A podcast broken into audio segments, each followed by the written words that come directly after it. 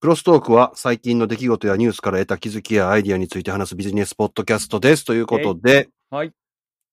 特別定額給付金申し込みしてきました。おー、はい。早くお金入れへんかなめっちゃ早何い買おうかな手続きめっちゃ早い。 えー、あの、もともとマイナンバーカード、はいはいはいはい。 IC 付きのやつ持ってたんで、あ、めっちゃ初役に立った系ですか初役に立った ね。うち通知カードのまんまですわ。はい。うん。もう、まあこんなことあろうかって予測なんかしないけど、でもまあどうせ作るんやったらこの IC の方作っとこうと思って、はい。もう最初に作っといたんですよ。おー、よかったですね。手続きうん。早かったですか実はそれで うん。パスワードのロックをかけちゃって、 えマジですか。はい。で、パスワードロックってわざわざ、まあ、打っちゃったら区役所行かなダメなんですよ。解除してもらうの。ほうほうほうほうほで、 行きましたよ。う。あら。たくさんの人が当日。 大阪って5月11日から開始やったんですけど、その日にやったんですよね。はいはいはいはいはい。で、パスワードロックかけちゃって、かけた後にうん。登録した時の紙が出てきて、パスワードはこれやったーって思って、うん。でまあいいや、ちょうどいい経験やし、逆にこのロック外しに今行ってみようと思って区役所行ったんですよ。はい。待ちましたねあー。ー。もうね、バカな親父いっぱいいました よ。俺な、パスワード分かれへんねん。教えてくれへんかって、分かるかっち ゅうねんな。えとか、わあんな、これ5回、あれやろ間違えたらロックかかんねやろ言うてなんかちょっと IT に詳しそうなふりしたおっちゃんや。はいはいはいはいだ。わしな、4回で止めてきたんやえ。 でってそかう。なんですねでな、ここにな、書いたんねん。書いたんっていうのは写真も残ったんやけどな、これ入れてもあかんねや。言うて絶対入力ミスやん、そんなもんな。もう、 そうなんですね。はい、いいろんなま、窓口におっちゃんおって、結局3時間待ちました。えー、3密。やあいっぱい人おったよ。もう3密やったよ、あんな。マジっすか。うん。えー、大変ですね、それはそれで。まあでも、パスワード分かった感じですか。パスワード、なまあ、それで、あの、もうパスワード分かってたんで、うんうんうんロックだけ、ロック解除だけしてもらって、うん。うんうんうんうんうんうん。で、もうすぐそれで解除してもらって、その区役所で俺も手手続き終わらした。あの、マイナポータルかなんかいうアプリから。うーん、そうなんですね。うん。えー、便利なような便利じゃないようなって感じですね、じゃあね。うん、まあまあ、まあ、パスワード忘れるのは自分が悪いからね、しゃあないんやけど、そのマイナポータルっていううんアプリがね、うん途中で自分の個人情報を入れたりとかするときうに、ん。うん。マイナンバーカードをスマホにかざして、うんそこから情報を読み取ってくれるんですけど、うん。その読み取った後がね、うん。操作がちょっと一個ややこしくて、はい戻るボタンをちゃんと押さないとダメで、そのアプリの中の、なんていうの、その読み取り完了の完了みたいなのを押しちゃうと、はい。次進めないのよ。で、それ説明に書いてあるんだけど、最初俺それ読んでなくてさ、ああー、はいはいはいはい。あれ、マイナンバー読み取ったら次行かへんやんけと思って、個人情報自分でバー入れて、うん。で最後それで認証しないとダメなんですよね。マイナンバーカードまたかざして。はい。その認証がうまいこといかない。あれ、なんでやろうと思って、もう一回戻って説明見たら、あ、ここの最後の完了ボタンじゃなくて、この戻るボタン押さなあかんねやと思って。ああ、説明には書いてあるけど、まあでも説明も字がちっちゃいし、ボタンとしてとはか、まあまもとあ、もさとっそれきがそっちやっちゃうでしょう。っょ。そうでしょうね。そうか。ていうので、いろいろ手間取りましたけど、はい、見事。まあその開始日に、はい、ちゃんともう申請をしまして、あとは何を買うか、はい。何を買うか。ああ、もう経済に何貢献食べようか。はい。はい。えまあ何を買うかで言うと、あれですよ、ちょっとこのまま俺話しちゃいますけど、ー、ほいほいほい。 MacBook Pro 買おうと思ったんですけど、今年の MacBook Pro はなんか見送りした方がいいみたいなんでやめました。ああ、なんかね、前回か前々回か言ってましたね。新しいやつ出て、買うスペックも決まってますみたいな、もう決めましたみたいな感じだったんですけど、見送りですか。ほら。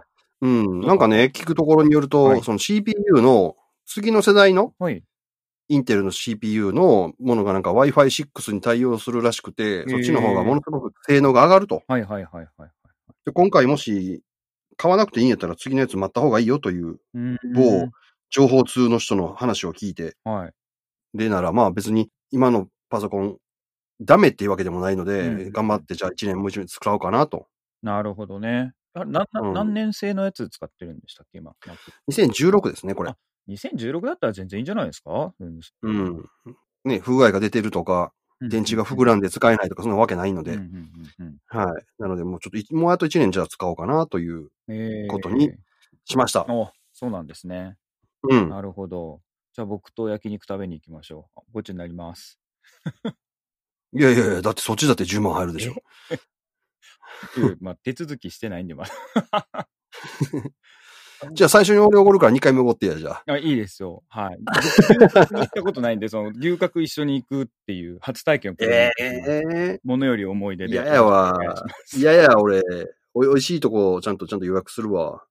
いや、なんかね、でもね、今、コロナの終わりかけっていうか、まあまあみんなもうそろそろ緩んできてというか、何なのかわかんないですけど、この金曜日から営業再開しますみたいなところ多くないですか、飲食店。おいおい、だってあの、大阪も独自基準で解除されてて、営業時間とか、うんうんうん飲食店の、うん。ああの、後倒ししてるからね。ああ、いや、だから今まで8時やったんが10時まで。そうそう。で、なんて言うんですかね、今まで高くて美味しかったとか、予約取らな入られへんかったところもね、結構安くでやりだしたりとかしてるんで、うんうんうん。もう今チャンスですよね。うん。って言ってみんな集まるんかいな、みたいあの、ほんまの繁盛店というか人気ある店のな。 うん。売り上げってあんま変わってないですね。あまあそうですね。それはね、前々も、あの、様子見やってましたけど、全然、やっぱ人気店は人気店でしたね。取りやすくなったぐらいかな、みたいな感じで。やっぱう混んでるんし。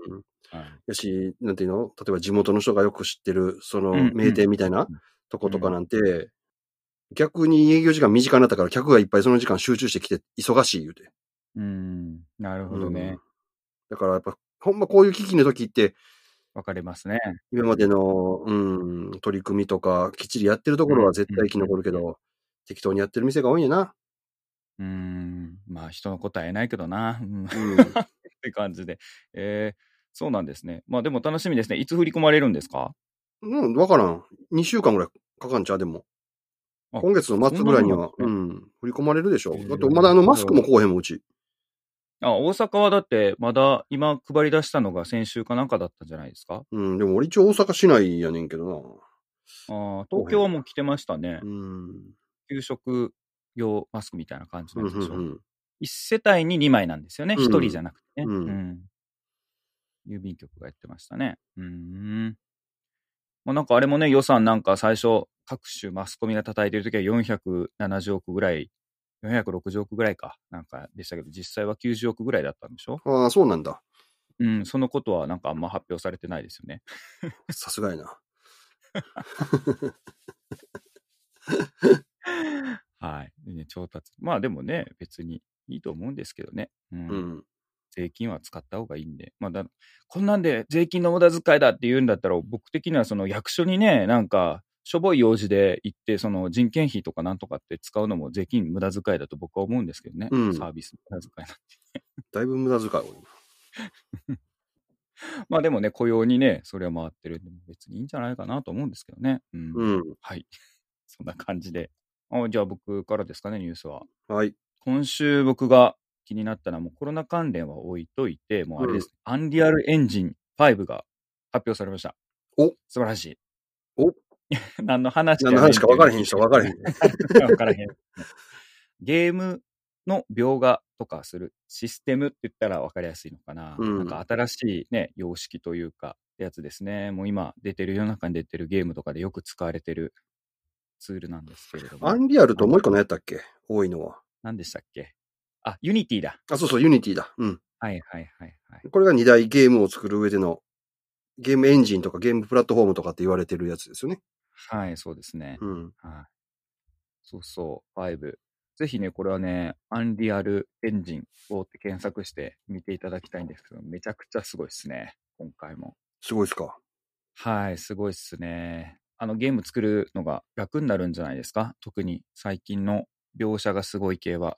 ああ。何が違うのって言われてもね、違うところが多すぎてう、ん。なんとも言い難いんですけれども、今以上に映画品質の画面でリアルタイムで動いてましたね。ああ、だってもう次うん、プレイステーション5とかでも普通に、ほんまの 4K とかになるでしょうん、い今のアップグレードした 4K やけど。えっとね、画素数のメッシュの細かさじゃなくって、そのうん。ゲーム内で表現されるエンジンのポリゴン数のメッシュがすごく、なんて言っていいんですかね、多くなってるんで、また 4K とかの表示とは違うんですけれども、でも体感的には、あの、うん。 4K とかフル HD とかって違いが最初、わからん、ピンとこない。でも体験したら、例えば80インチの画面でその両方を見たら、違いが全く違うやん、もう戻られへんやんってなる。デジタルうんうんうテレんビ。見た後、アナログテレビ見たら、こんなの俺たち見てたみたいな感じになるのと一緒で、多分、アンリアルエンジン5で作り込まれたゲーム映像見たら、今の PS4 とかでもすごい綺麗なのに、PS5 でこれを見たら多分、戻られへんってなると思う。うんうんそうん。れぐまらあ、い。質感とかその辺とかも、もう全然違うんでしょうね、いろいろ。はい。で、見た目だけじゃなくて、大体はそのポリゴン数とあと光源の計算とかの。あーになるとかうん、表現。で、あとは作る側もすごい楽になってて、なんかいろいろ物を動かした時の自動計算でなんか予測して、手の置き場所とか足のかける場所とかキャラクターのが、うんそのメッシュの細かくなったポリゴン上にきちんとフィットしてるっていうか、ちゃんと計算されてやってるんで、めちゃくちゃすごいっすね。ああ。これの何がすごいのか見てもらわないとわかんないけ例えば、階段の手すりに手を置くとかで、ど。はい。ゲームの中でちょっとこう手と手すりが浮いてるみたいなのとかもあるもんね。そうそうそうそう、そういうのがないでうす。ん。ピチッとちゃんとはまんねやろね。はい。足の、だからメッシュがすごく細かくなって、あの、石の段とかなんとかとか、こう、引っ掛ける部分とかめっちゃ細かくなってるのに、その部分に浮いてるんじゃなうんうんくうんて、すごくフィットしてますね。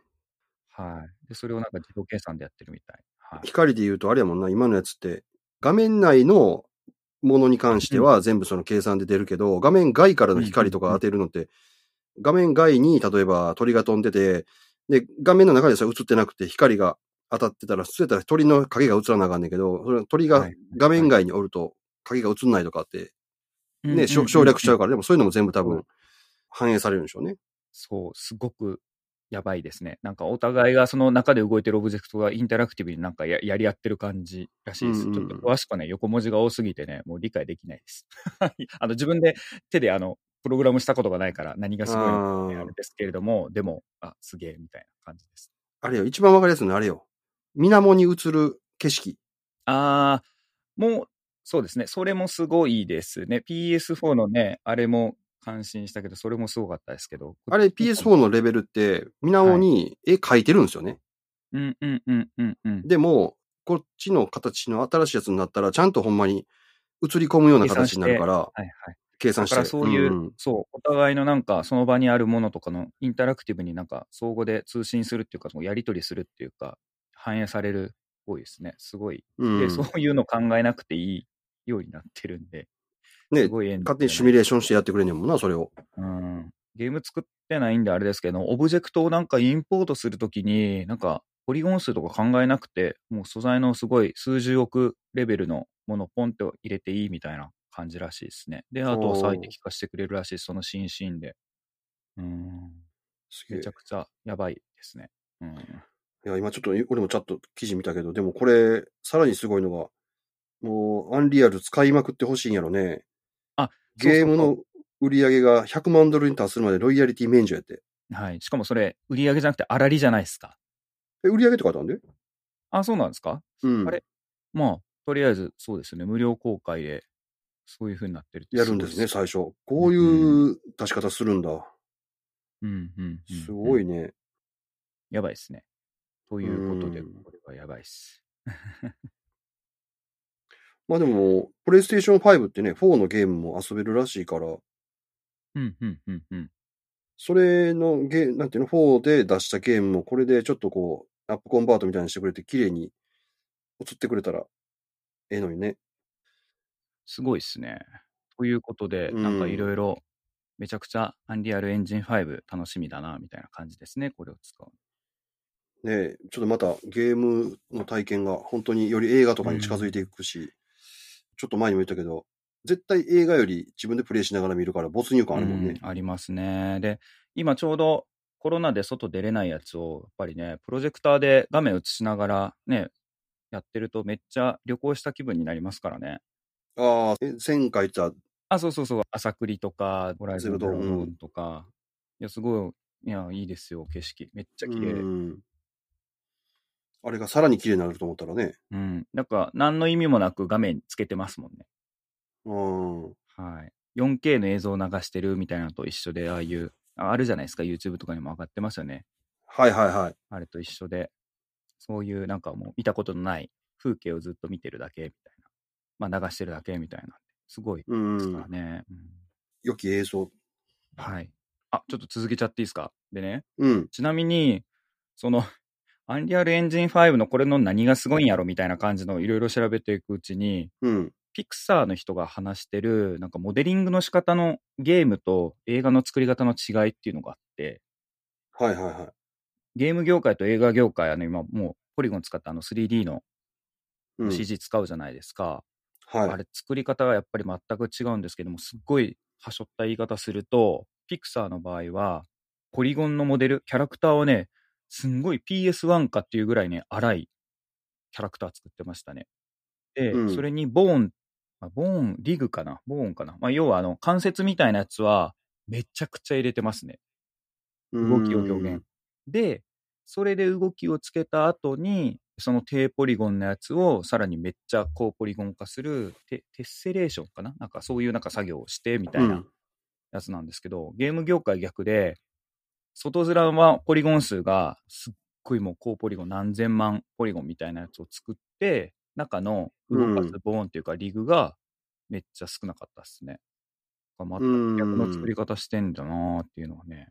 まあ、レンダリングで言ってもね、映画はもう一本筋じゃないですか。途中でいきなりうん、うんうんうんうんうんうん。公開されるごとに変わるなんてことがないから、新シーンでね、そできるから、だからまあ原画描いて、動画描いてっていうような多分アニメの昔の作り方に似てるんやるけど、ゲームの場合はプレイヤーが何を入力するか分からへんから、そのそそ,、うですよねの瞬間その瞬間でリアルタイムにレンダリングしちゃうわけでしょあれだったら言うたら。う。うん、だから、アクションのそういうのが減るってあるのか、まあそういうのが違うんだな、うんみたいな。ただ、なんかそういうのが融合融合しそうですけどね、みたいなね。確かに確かに。だこのからアンリアルエンジンで映画のプリプロダクション作ったりとかしてるらしいですもんね、今うんも。うんうん前言ってましたもんね、確かにうん確かに。ね、うんあの、モーションキャプチャー撮って、そのまま俳優が動かして、そのまんま映像化してみたいな、うんあれでしょうね、なるんでしょうなっね。て、ほんまなっていくよね、これは。いやー中のをね、いろいろ見て、まあ、世の中すごいな、インドア派は、あまたさらに、あれだな、みたいな、 ほんまやな、でも。強化されてるな、みたいな感じでした。うんはい。まあ今週の明るい系はこんな感じかな。はい。私のニュースはあれですよ、アカデミー賞。おアカデミー賞。あ、アカデミー賞なんですけど、アカデミー賞の対象作品になるのって、条件あるのしてました、はいそうなんですうか、ん。ロサンゼルスの劇場ではい1日に3回、はいへえ。 7日間以上上映された作品じゃないとうん対象にならないんですよ。要は映画館に公開したやつっていうのが対象になるから、だから今まであの、配信系、Hulu とか Netflix と。かのあれは対象にならなかったんですよね。うん、うん、うん、うん、うん。逆に言うと、対象にしようっていうことで、わざわざロサンゼルスの本当に映画館1巻だけはい。 3回を7日間上映してくれっつってやる映画もあったんですよ。へえ。そうなんですね。うん。。今年ね、ついに、まあ、こういうご時世なので、はい。その規制が取られるかもと。お、特例が出る感じですかみたいそうそうそな。ほうほうほう。う。なので、ストリーミングの作品っていうのがアカデミー賞を取る可能性があると。へえ、チャンスと思う人も多いかもしれないですね。はい。で、これが変わったら、うんもう、その次の年からもう入れてええんちゃうんみたいな、うん、うん、うん、うん、うん、うん。なるかもしらんですね。うーん。注目ですね。どういう結果になるのか。そうそうそう。うんなるほまあ一応、一応今回に限定してとは言ってるけど、ど。うん。ルールが、じゃうあん本当に意味あんのか、映画館っていうのは、まあ、長い歴史はもちろんあるけども、うん。でもそもそも消費者のスタイルがだんだん変わっていってる中で、うんアカデミー賞っていうのは、映画館で上映されるものだけに限定する意味が本当にあんのかっていうことが問われる。うん。うん。うん。うん。うん。うん。ううんん。なるほど。いやーあアカデミー賞いつでしたっけもうすぐ、もうすぐか。いやいや、来年の2月であすよ。来年のやつあだ発表させだから今年、今年の分のカウントがってことなんですね。そうでです、そうです。はい、はい、はい、はい、了解です。うん。で、一応、次の時、次の時っていうか、まあ来年うん。ですよね。だから2021年の公開のやつは2022年の2月にアカデミー賞になる撮るんですけど、うんうんうんうん。その時は、そのロサンゼルスだけじゃなくて、ニューヨークとか、うんシカゴとか、うんマイアミ、フロリダとか、そのいくつかの都市も対象の劇場は拡大するって言ってんねんけど、多分これはもう歯止めが効かんようになって、うんストリーミングもそのうち何年か後うんうんうん入ってくるやろうなって感じですね。なるほど。いやー、どういう感じになるんでしょうね。まあでも、エヴァのあれとかもそうですけども、もう今年のね、あれですもんね、春先からずっとなんか新作の映画のやつってもう話聞かなくなっちゃいましたもんね。うん、映画館行けないからね、今。ねえ。うん、確かに。もうちょっとしたらいけるんじゃないでも。うん、で、なんでしたっけ劇場がもう好き勝手やって、なんか、 自分の好きなやつをなんか昔の映画も含めて流してるとかっていうのが、新宿かどっかの、いう なんか話題になりませんでしたっけああ、なんかあったね。うん、うん、うん。はい。映画、最近行って、余計、な疎遠になって名前を言ってたのに。うん。楽しみにしてたやつとかありました、作品。やっぱエヴァは見ないダメでしょ。そうですね。はい。今、スタジオから無料で公開してますもんね、今までの。ああ、しましたね。はい。うん。やっぱ今見ても面白いのは面白いですね。ようでけだるわ。できてますね、確かに。うん。謎が謎を呼ぶ感じの。なんか解説とかもね、今 YouTube でめっちゃ上がってるから、すごい面白いですね。うん。家にいるうちになんか、見といた方がいい映画あるとか、読んどいた方がいい漫画あるみたいな相談が来たら、いろいろあげるうちには一個入ってますけれども。うん、うーん。最近はあれを見ましたよ。鬼滅の刃20巻おおはいはいはいはい。出たので。あと、キングダムの最新巻57かなはい。うん。なるほど。 なんかどどっちもうーみたいな感じの 言い方ですね。いやいや、キングダムはちょっとね、今、戦いがちょっと停滞してるというか、もうずっと戦ってますからね、あれもね。ううんん。まあまあ戦いの漫画やからあれないけど、でも、はい。今まで、週刊うんヤングジャンプか。うんうんうんうん。で、ずーっともう若い時から読んでたのもね、週刊漫画一切読めなくなったんで、全部もう単行本買うことにやめ変えたんですよ、もはいはいはいはい。僕も習字では追ってないですね。はい。う。うん。だから、まとめて読めるってやっぱり分かりやすいですよね。うん、そうですね。圧倒的に。で、キングダムの今の展開みたいなやつを、毎週で読んでると、なんか何やったっけってなってくるの、だんだん。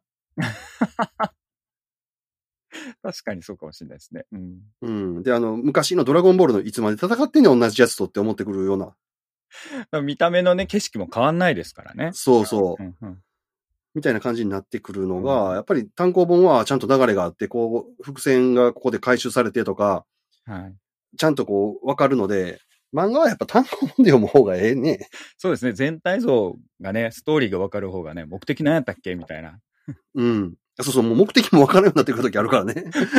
なんで戦ってんやったっけっていう、あの、まあね夫婦の血は喧嘩の原因みたいになってくるからね、だんだん。そうそうひまあ、日々の仕事と一緒ですよ。これなんでこれしてるんやっけみた いなね。うん。まあ、鬼滅も面白かったですよ、20巻。はい。あ、20巻面白かったですね。上限の一個の話ね。はい。うん。うんまあ、まあなんかエモい話が結構やっぱり挟まってくる感じでしたけれども。そうそうそう。もうまた自己承認欲求の塊みのみたいな人。そうですね。うんうん。そうか。自分は、えー、漫画やったらあれかな。ダンジョン飯の9巻が出ましたね。おーあ、面白いんですか、あれ。面白いっすね。ダンジョン飯面白かったです。まあ、ますます面白いです。あとは面白かったのはあれかな。アルキメデスの対戦の20巻かな。ああ、もはい。アルキメデスの対戦めっちゃ面白いですね。うんうあれですよ。その、アルキメデスの対戦の時代ぐらいから、ああい、う参謀上がりまあ、いわゆる、る、テストのお勉強ができる奴らがもん、あの、政治とか大きいことに口出すようになってから、世界はおかしなる、世界では日本はおかしなるという原点ですよね。うんうんうんうんうんうんうんなるほどね。いやでもね、それ作品の中にも出てきますね。あの、アメリカ側の方の20巻のやつは、日本とアメリカが戦争をしないために交渉に行くシーンなんですけれども、うん。やっぱそこのついてるなんとか大学の教授みたいなやつの意見と、なんか現場の将校たちの意見と、みたいなの確執とか、面白いですね。うん。今読んでる本がね、まさにその、あ民主主義の問題点について書かれた本で、うんえーっと、なんて本やったかね。なぜこういう民主主義の中で分断っていうのが起こるのかっていうことをテーマにした本なんですよ。うーん。で、その分断を起こすのは、うん。あの、分断を起こすのが仕事の人と、分断をその、がありますよって知らしめるのが仕事の人と、うん、うん、うん、うん。で、それを利用してせ、えー政治に持ち込んで、選挙に持ち込んでっていう流れがあるからやって話で、うんうんうん。分断を起こすのはまず大学の教授とかなんですよ。ほほほほほほ。社会にはこういう問題があるっていうことを言う。問例題えがばあると LGBT がどうのとか、ひ貧富の格差がどうとか、人種差別がどうのとかっていうような問題があって、ここはこういうふうに是正していかなければっていうのが、いわゆる人文科学系の社会科学の問題として定義していく。で、まあ、それを権威づけちゃんとしようと思ったら、研究やってますよ。大学の教授がこうやって言ってますよっていうのが一番、まあ言ったらエビデンスがありますよみたいな形でうん、うん、うん、うん。信用されやすいじゃないですか。はい、はい、はい、はい。で、それを広めるのはもちろんマスコミですよ。そうですね、はい。うん、こういう問題がありますとうか。ん問題提起されたものをフォーカスさせるのがね、マスコミのね。はい、はい。うん。で、それがかさも大きい問題かのように上げつらうところもあれはいはいば、はい本当にまあ問題のものもあるかもしれないけど、そそれで、それを想定に選挙をやると。うん、うん、うん、うん、うん、うん。で、これまあ特にその、今読んでる本はアメリカのうん中でのそういうえ問題点を明らかにするというか、してる本なんで、アメリカの中では特に、まあ大学機関とかってリベラルが多いので、いわゆる民主党うん、うん、うん、うんうん。政権の政治家がその分断を問題にして取り上げて、ああだこうだっていうのが多いと。うん、うん、うん、うんうん。うん。っていうお話で、なぜみ成熟した民主主義が分断を生み出すのかっていう本ですね。へえ、面白そうですね。誰が書いてるんですか、それ。えーっとですね、なぜ成熟した民主主義は分断を生分み出断すのをか出。すのか。渡辺裕也、あ、その人です。はいはいさんですね。ううん、ん。なるほど。えー、面白そうん。とっても面白くて、ああ、なるほどなと。あもう、うなずかされることばかり です。う。手口ですね、確かにね。はいはうい。ん。えー、めっちゃ面白いです、この本。うん。なるほどね。お読みましょう。はい今週読みましょう。はい。あ、前回のも面白かったですよ。なんかちょっと偏りはありましたけど、トップの教養。あ、トップの教養面白いでし ょ、あれ。なんかもう急になんか自分、 なんやろ、自分のあの、何でしたっけ、あの、グループの会話の話になったり とか。すげえあっちゃこっちゃ行くな、この人みたいな感じでしたけれども、うんこうあっちゃこっちゃっていうか、もう寄る方向がなんかこっちの寄り道多いなみたいなのはありますけれども、はい。まあ はい、まあ面白かったですね。はい。はい、これはいいですね。あとは、なんかな、まあまあ、でもね、アルキメデスの体制もそういう意味で、めちゃめちゃあの、面白いですね、話の内容。あのあの人の漫画結構面白いもんね。ねったっけ、うんドラゴン桜の人ですよね。そうです、そうです、そうです。はい。なんか日米和平協議の時に、日本海軍と日本陸軍が何のオファーをすればいいのかっていうのが、2つオファーが出たんですけれども、うんそれもすごい面白かったですね。うんもう言っちゃうとなんかネタバレになるんであれですけれども。1個はね、ああって思いましたね。でも1個はね、おーああ、やっぱそれかみたいな、まあそうだよねみたいな。答えはね、もともと予想してたのと、いや、あったってたんですけど、もう1個はね、全然、あそっちか、みたいな感じでしたね。予想なしてるなかほった。ど。ぜひぜひそう。あれも面白いんか。読むか。うん、あのね、なんか結局数字の話になるんで、経済とかの話になるんですよね。戦争がどうのこうのじゃないんですようね。ん。うん数字で戦争をやる感じですかね。あの、あの論破していくっていうか、こう、みんなを巻き込んでいくような話なんで、うん。めちゃくちゃ面白いですね。うん。まあこれでだんだん解除もされていって、世の中も普通に戻っていくでしょうから、早くお金が入ってそれを使えるようになりたいですね。そうですね。うん。そうですね。学校とかがどうなるのかね。うん、そこらまあ辺まが。あもう9月入学したらええと思うけどな、もうん。そうですう。ね。うん。まあ、あんまりまあ、なんとはいえね、世の中のニュースあんまり見てないんでね、 あんま興味ないんですけど ね。いや、ほんとノイローゼになるよ、みんな、あんな数字ばっかり。まだやってるんでしょあれ、そうそう数字。。今ね、最近は流行りは二次感染ですああ、よ。好もうきそやな。好んな、 そんな大丈夫やって。きやな。 はい。ということで、はい。まあね、今週はここら辺で締めたいと思います。うんはいじゃあ今週もお聞きいただきましてありがとうございました。ありがとうございました。えー5月、暖かくなってきましたけれども、季節の変わり目というかね、体調気をつけてください。それじゃあ、良い1週間をお過ごしください。